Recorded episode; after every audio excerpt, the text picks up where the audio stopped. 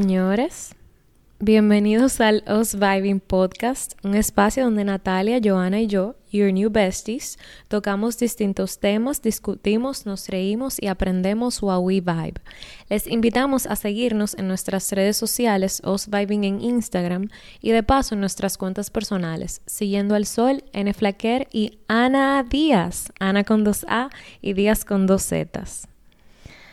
¡Wow! Yo no puedo creer que yo acabo de hacer eso sola. Bueno, como habrán podido darse cuenta, en el día de hoy, Joana y Natalia lamentablemente no me acompañan y estoy aquí sola con ustedes. Y tengo que reconocer que esto es mucho más raro de lo que yo me imaginaba, porque algo que yo estaba comentando con las chicas antes de grabar este episodio es que yo tenía planes de crear un podcast de manera independiente, pero cuando nosotras decidimos emprender este proyecto juntas, o sea, literalmente desde, el primer episodio, yo me sentí tan agradecida de, de haberlo hecho con ellas. De verdad, es como... Para mí la grandeza de este podcast, aunque cada una de nosotras somos muy diferentes y aportamos cosas muy diferentes al podcast, es como esta sinergia que hay entre nosotras tres y lo bien que nos llevamos y, la química y el buen rato que pasamos entonces realmente, mirando hacia atrás, yo creo que lo mejor que yo pude haber hecho fue haber iniciado este podcast de la mano de Natalia y Joana. Entonces, sí, es raro estar aquí sola, pero yo sé que la vamos a pasar muy bien. Yo sé que ya cada una de ellas tuvo su cita íntima con ustedes, ahora me toca a mí. Y dada nuestra realidad actual de que ellas están lejos, eh, esto va a ser más frecuente cada vez, así que nada, mejor irme acostumbrando y, aprovechando y disfrutando lo lindo de esto, porque en verdad, eh, aunque es muy chulo que estemos las tres juntas, yo siento que por las mismas diferencias que tenemos cada una, el hecho de que podamos tener un espacio personal donde cada quien pueda compartir más profundidad algo de su realidad, es algo muy bonito. Entonces nada, sin más, en el día de hoy, lo que yo vengo a hablar con ustedes es, digamos que, vamos a decir que no es tanto como aconsejar ni, ni decirles qué hacer en este tipo de situaciones. Es más que nada mi finalidad, yo hacerles compañía. Si alguien está pasando por algún momento de, de, malestar, de turbulencia emocional, de incertidumbre, de cambio, de transformación, de dolor. Yo vengo a hacerles compañía y a compartirles parte de lo que a mí me ayuda a mantenerme cuerda, a mantenerme sana emocionalmente y, y a seguir adelante. Eh, todo lo que yo voy a decir a continuación realmente son cosas que se deben emplear a lo largo de la vida independientemente de que tú te sientas bien o mal. Eh, porque si hay algo que yo quiero que ustedes se lleven de este episodio, es que el bienestar se construye. O sea que todos los días de mi vida, para yo sentirme bien, yo tengo que hacer un esfuerzo. Y esa ha sido probablemente mi mayor lección de este año. Porque creo que durante mucho tiempo en mi vida batallé mucho con un sentimiento que muchas veces me acompañaba, que era el de la tristeza. Y y digo que batallé mucho porque entendía que, que era un poco de desdicha, por así decirlo, como, wow, porque yo no me puedo levantar todos los días y sentirme como la reina del mundo.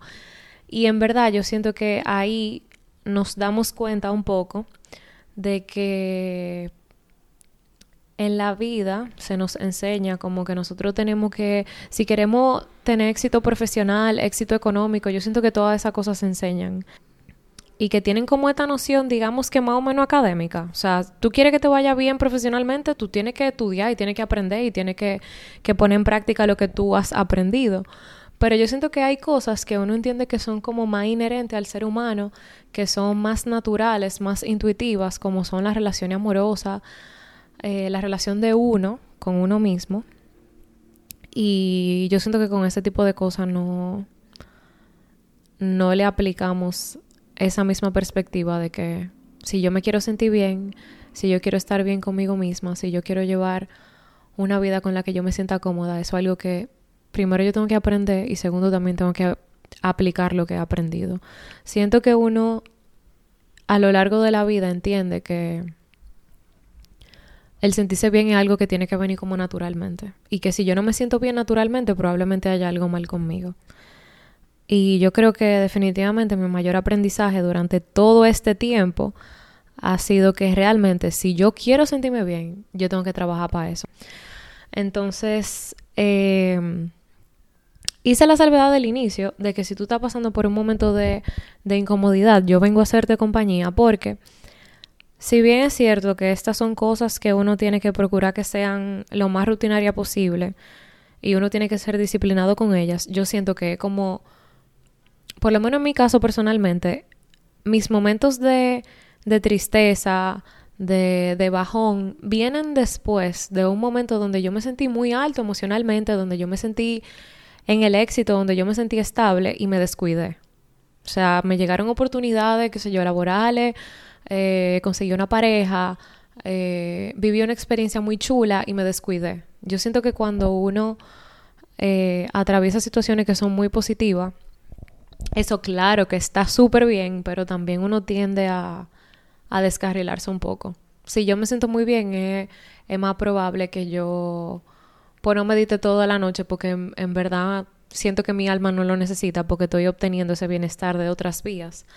Pero creo que realmente es en los momentos de incomodidad donde tú miras hacia atrás y tú dices, conchale, por más bien que yo me sentía en ese momento, creo que lo más importante yo procurar siempre estar cultivando mi bienestar desde dentro.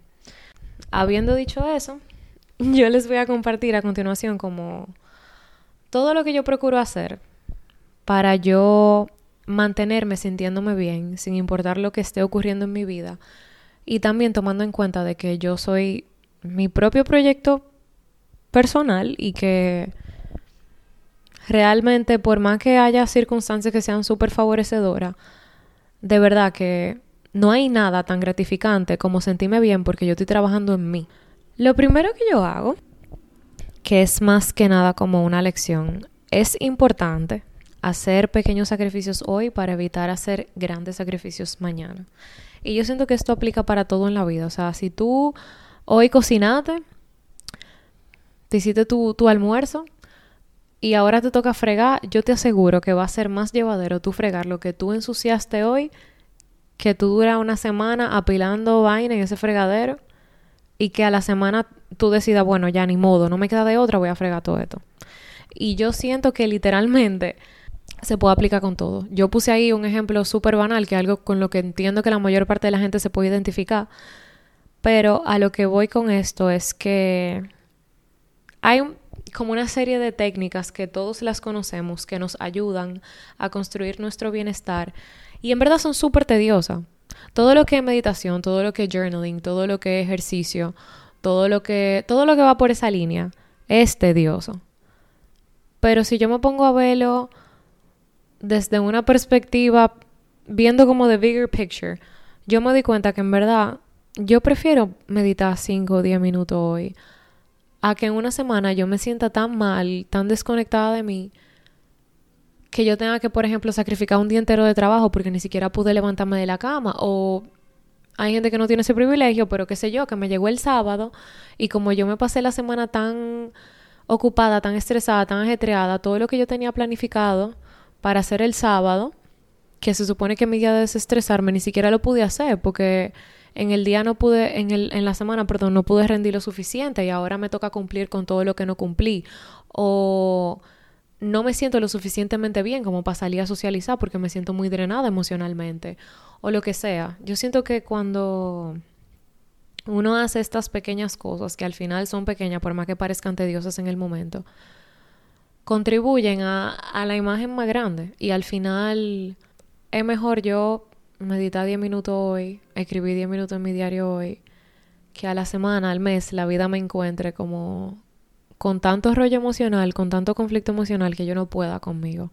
Porque al final yo lo que siento es que estas cosas nos ayudan a conectarnos con nosotros, a mantener una comunicación constante con nosotros y también como ahí desenredando cualquier conflicto emocional que yo pueda estar teniendo en mi día a día y que después eso no me caiga arriba. Porque realmente yo no siempre me voy a sentir cómoda compartiendo lo que me pasa hoy con, con otra persona y eso yo lo entiendo. Pero tú siempre te tienes a ti, tú siempre puedes contar contigo, tú siempre puedes comunicarte contigo. Tú puedes procurarse un lugar seguro para ti y, y honestamente yo siento que a través de todo eso, eso es perfectamente lograble y por más que pueda parecer muy cuesta arriba hoy, al final viéndolo en perspectiva, no es tanto en comparación con lo que tú vas a estar ganando si lo haces. Lo segundo es tratar en la medida de lo posible de rodearse de personas que genuinamente te hagan sentir bien. Digo en la medida de lo posible porque sé que al final cualquier interacción que tú tengas con el otro es súper beneficiosa y puede aportar tu crecimiento, pero cuando se trata de uno construir su círculo social y de uno construir como tu círculo de apoyo, la gente con la que tú te sientes cómodo, yo siento que tú tienes que ser minucioso con eso. Eh, lo digo porque a veces me pasaba que yo, qué sé yo, yo soy una persona introvertida, pero yo disfruto de socializar en, en su medida que sea tolerable para mí. Eh, yo no puedo salir los tres días del fin de semana, eh, porque eso para mí es súper extenuante, pero yo, yo sí disfruto, qué sé yo, un sábado, un viernes, juntarme con mis amigos. Pero me pasaba que yo me pasaba como una semana súper ocupada y entendía que como lo que la gente usualmente hacía para botar el golpe era socializar, que eso era lo que me tocaba. Entonces yo salía, socializaba y llegaba a mi casa más cansada. O sea, literalmente no me recargaba en lo absoluto. Y durante mucho tiempo yo pensé como, wow, yo creo que yo soy sumamente introvertida, yo eh, ni siquiera me gusta compartir con... O sea, no, nada que ver. Me di cuenta que me estaba juntando con la gente incorrecta. Eh, y no porque sean menos que yo, ni mucho menos, pero siento como que no estábamos en la misma sintonía, que no vibrábamos al mismo nivel y, que teníamos energía diferente, punto. Y la mayor parte de esa gente son personas que yo todavía valoro mucho. No es que tú tienes que, que crucificar ni eliminar radicalmente gente de tu vida, pero en momentos de vulnerabilidad, en momentos donde tú quizás quieras como compartir con alguien con la finalidad de desahogarte o con la finalidad de como de, sentirte bien, de más allá de, de pasar un buen rato, sino de sentir que tú estás con una compañía que te aporta, que te suma. Considera hacer esas cosas con gente con la que tú te sientes a gusto. Lo otro es que hay cosas que se hacen por el mero placer de hacerlas y eso también es sano si a ti te gusta ver una serie antes de dormirte, si a ti por ejemplo, a mí me encanta usar Reddit. Me encanta. Hay un, un, thread en Reddit que se llama Ask Reddit, donde la gente pregunta las vainas más random del mundo. A mí me encanta eso. Y yo no estoy siendo productiva en ese momento. Yo. O sea, de verdad, no. No le veo el beneficio más allá de que yo lo estoy disfrutando. Pero a mí me hace sentir bien. Ya, o sea, eso es suficiente para mí y por eso yo lo hago todo lo que en verdad te hace sentir bien, por más chiquito que sea y por más insignificante que tú lo puedas ver, apégate a eso. Porque yo siento que también eso es parte de hacerse el día a día más llevadero.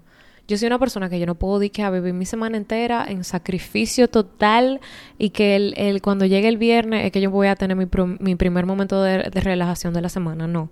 Yo en mi día a día siempre necesito como conectar con algo que me, me haga sentir bien. Eso para mí es innegociable. Lo otro es evitar ser prejuicioso. Las veces que yo me siento como muy insegura conmigo o que quizá me topo de frente con la realidad de otra persona que, que es negativa para mí, que es desagradable para mí, y asumo esta postura de, de crítica,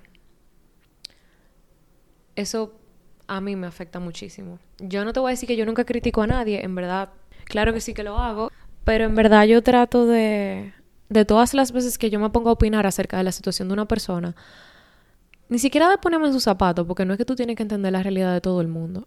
Basta con simplemente entender que todo el mundo vive una realidad muy diferente y que lo que una persona piensa en un momento, la forma en la que una persona vive su vida, las decisiones que esa persona toma, no son algo súbito. O sea, hay una serie de de momentos, de experiencias, de vivencias que han llevado a esa persona ahí. Y para mí es muy fácil decir, yo no haría eso, eso no está bien. Para mí es muy fácil porque yo no he vivido todo lo que ha vivido ese ser humano. Entonces yo siento que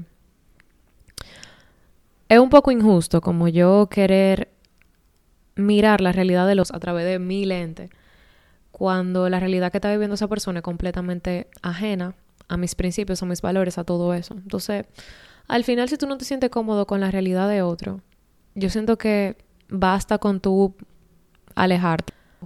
Y es, un, es doble vía. Lo que yo hago conmigo también lo reflejo en el otro.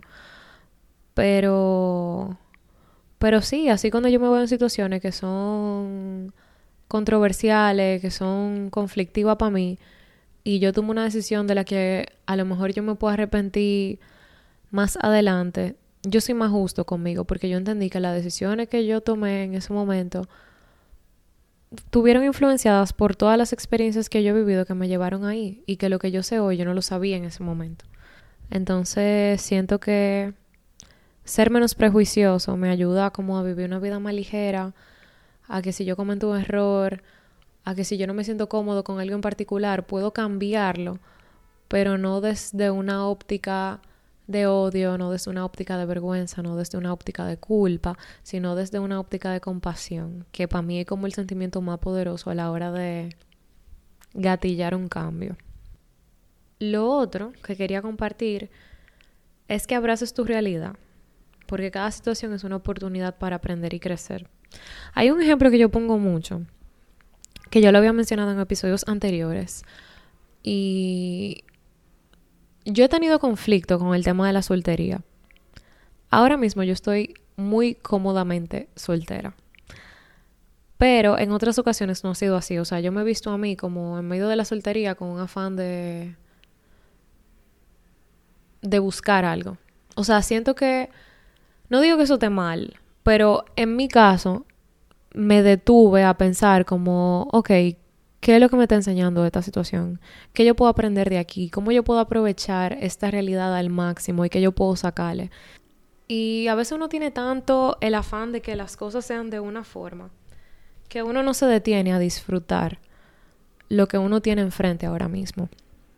Y realmente yo ahora estoy procurando abrazar esa realidad. Y estoy felizmente soltera. Estoy felizmente soltera porque tengo la oportunidad de aprender cosas, de vivir cosas que, que no me la va a dar una relación de pareja. Y, y cuando llegue la relación de pareja en su momento también la voy a abrazar y me voy a sentir muy cómoda con esa realidad. Pero entiendo que este tiempo de soltería yo lo necesitaba y en vez de verlo con con tristeza, en vez de en vez de sentirme desdichada por eso, estoy tratando de sentirme muy afortunada porque al final, si yo me pongo a pensar como, ah, quiero una relación, por lo menos a través de esta oportunidad que he tenido de estar sola, de conectar conmigo y de aprender, he entendido que mi próxima relación probablemente vaya a ser mucho más sana por esta oportunidad que tuve ahora mismo de estar sola. Hay muchas, muchas otras realidades de la vida que son mucho más complejas eh, pero siento que todas se pueden abrazar y que de todas se puede aprender algo y que la incomodidad, el dolor, la tristeza son emociones súper poderosas que te dan la oportunidad de tú ser introspectivo contigo y de cambiar. Y cuando tú también asumes esta postura de voy a abrazar mi realidad, tú confías mucho en todo lo que el universo tiene para darte y tú suelta un poco. Eh, eso depende obviamente mucho de la creencia personal de cada quien. Eh, pero yo, que sí me considero una persona muy espiritual, eh, abrazar mi realidad y entender que todo pasa como debe, como Joana me dice mucho y yo me he quedado la vida entera con eso, me permite soltar y fluir un poco más conmigo y fluir un poco más con la vida y deshacerme de esta necesidad de control porque hay mucho que está fuera de nuestro control. Y nada, en esencia es eso lo que yo quería compartir con ustedes yo había escrito aquí algo que yo entiendo que lo resume perfectamente, que quiero que, que se lo lleven con ustedes, y es que en general a la hora de construir el bienestar, yo siento que la ley más importante es no predisponerse al fracaso. O sea, no salga a correr a las 12 del mediodía en pleno tetero del sol sin haberte hidratado y sin haber comido nada, porque lo más probable es que te vaya a ir mal. Entonces, si tú estás en la misma situación que yo, donde estás procurando como llevar una vida más ligera, una vida con la que tú te sientas más cómodo. Identifica tus necesidades y trata de satisfacerlas. Lo que sea que tu alma necesite para lograr, para florecer, procura dárselo porque tú más que nadie tienes el poder de darte a ti mismo todo lo que puede hacerte falta. Y nada, señores. Esto fue todo por el episodio de hoy. Espero volver a encontrarnos de tú a tú en una próxima ocasión. Y nada, señores. This was me vibing with you. Bye.